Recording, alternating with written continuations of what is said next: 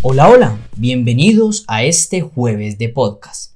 Soy Sebastián López y hoy tengo el gusto de acompañarlos con las noticias tributarias, legales y aduaneras más importantes de esta semana. Ponte cómodo y escucha con atención los titulares. En los aportes en especie, el término de posesión de los bienes se traslada a la sociedad receptora. DIAN emite concepto unificado sobre criptoactivos. Se reduciría el término para la devolución de saldos a favor por concepto de impuestos sobre la renta. Compensación de pérdidas fiscales de establecimientos permanentes y sucursales en fusiones. Declarada inconstitucionalidad de la contribución especial para el ICETEX. Tienen prelación las retenciones pendientes de pago y practicadas por EPS que se encuentren en liquidación. En Bogotá, la información exógena no se restringe a ingresos percibidos dentro de la jurisdicción. ¿Está obligada la sociedad a mantener a perpetuidad las utilidades no reclamadas? ¿Un menor de edad puede ejercer el control de una sociedad? Nueva reglamentación del registro de los contratos de importación de tecnología. Se publicó concepto unificado sobre criptoactivos. Competencia de la Superintendencia de Industria y Comercio frente a las operaciones de financiación a través de medios tecnológicos. Un operador logístico puede facturar directamente a un importador o exportador los servicios de agenciamiento aduanero Toma nota y comencemos. En los aportes en especie, el término de posesión de los bienes se traslada a la sociedad receptora. El régimen de neutralidad fiscal debe tenerse en cuenta en las operaciones de aportes en especie a sociedades nacionales, conforme a lo precisado por el Consejo de Estado. Esto considerando que se trata de un intercambio de bienes por acciones que no genera ganancias o pérdidas para efectos tributarios al momento del aporte y en el cual deben conservarse los atributos fiscales que tenían los bienes aportados, incluyendo el término de posesión. DIAN emite concepto unificado sobre criptoactivos. La DIAN presentó su doctrina sobre el tratamiento tributario de los criptoactivos, entendiendo como bienes inmateriales susceptibles de ser valorados, que forman parte del patrimonio del titular y que pueden generar ingresos. Mediante este pronunciamiento se establece la interpretación oficial sobre estos activos para efectos del impuesto sobre la renta y complementarios, del impuesto sobre las ventas, IVA, y de la obligación de los vendedores de facturar electrónicamente.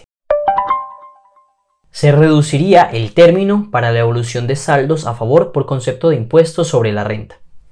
Mediante proyecto de ley número 184 de 2023 del Senado de la República, se ha presentado la propuesta de modificación del artículo 855 del Estatuto Tributario para reducir a 30 días el plazo en que la Administración debe devolver los saldos a favor originados en los impuestos sobre la renta y complementarios, para lo cual no sería necesaria la medición de solicitud.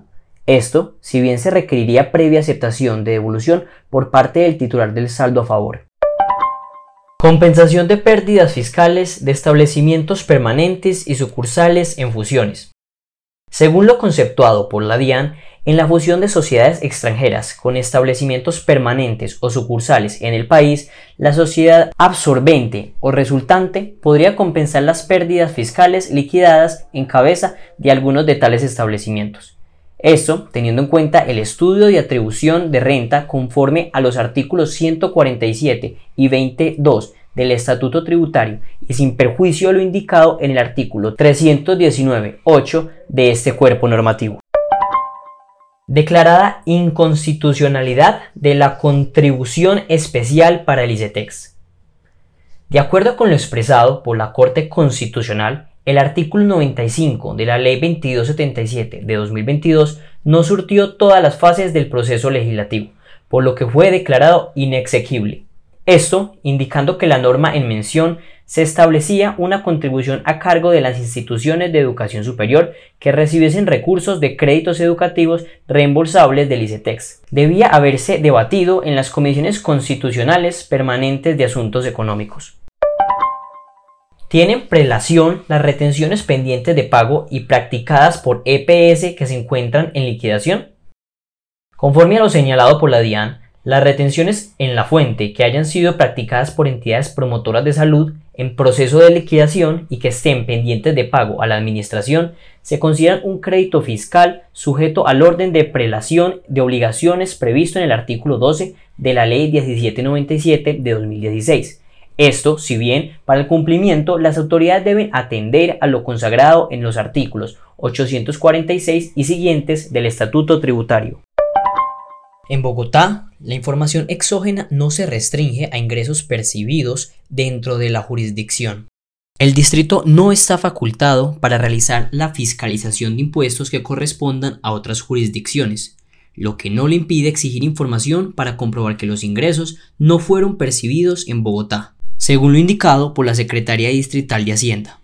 Esto según el artículo 51 del decreto 807 de 1993, que constituye el fundamento para solicitar información exógena en el distrito capital.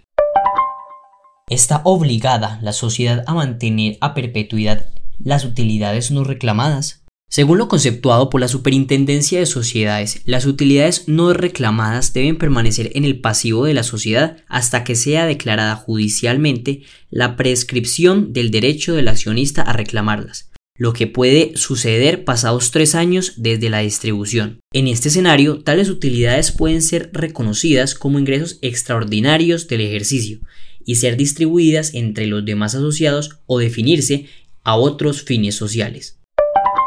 ¿Un menor de edad puede ejercer el control de una sociedad? Los casos indicativos de situaciones de control admiten prueba en contrario, como ocurre cuando está limitada la capacidad del presunto sujeto controlante para ejercer derechos políticos y económicos de accionista, de acuerdo con lo indicado por la Superintendencia de Sociedades. Por lo tanto, en los casos en que un menor de edad ostente una participación superior al 50% del capital de una sociedad, se consideran controlantes quienes ejerzan la patria potestad de aquel. Nueva reglamentación del registro de los contratos de importación de tecnología. Mediante resolución, la DIAN estableció el procedimiento para la presentación y administración del registro de los contratos de importación de tecnología para la procedencia como deducción de los gastos de devengados en esas operaciones.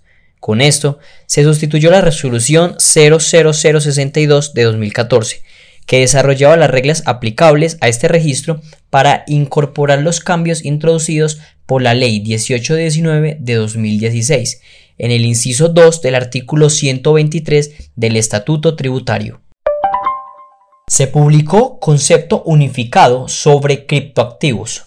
La Dirección de Gestión Jurídica de la DIAN aprobó y publicó el concepto unificado sobre criptoactivos de conformidad con el artículo 55 del decreto 1742 de 2020 en concordancia con los artículos 7 y 7.1 de la resolución número 19 del 3 de septiembre de 2021.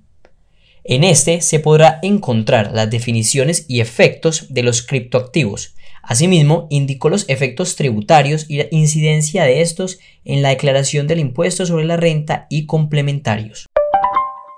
Competencia de la Superintendencia de Industria y Comercio frente a las operaciones de financiación a través de medios tecnológicos. Se expide la circular externa número 02 del 10 de octubre de 2023 de la Superintendencia de Industria y Comercio, por medio de la cual se pronuncia frente a las operaciones de financiación a través de medios tecnológicos cuyo control y vigilancia no haya sido asignada a alguna autoridad administrativa en particular.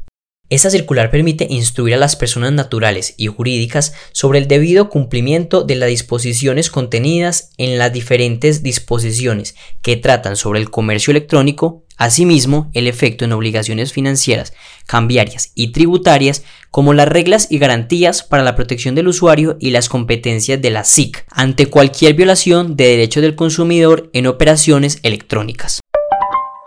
Un operador logístico puede facturar directamente a un importador o exportador los servicios de agenciamiento aduanero. El concepto DIAN 1544 del 4 de octubre de 2023 realiza un análisis de las solicitudes de declaración del concepto 006502 interno 739 de mayo 31 de 2023 y responde la pregunta a si es posible facturar directamente a un importador o exportador los servicios de agenciamiento aduanero por parte de los operadores logísticos. Al resolver la pregunta, se afirma que las aduanas deberán expedir facturas electrónicas por los servicios que presten en ejecución del mandato aduanero en los términos del artículo 3 en concordancia con el artículo 34 ambos del decreto 1165 de 2019.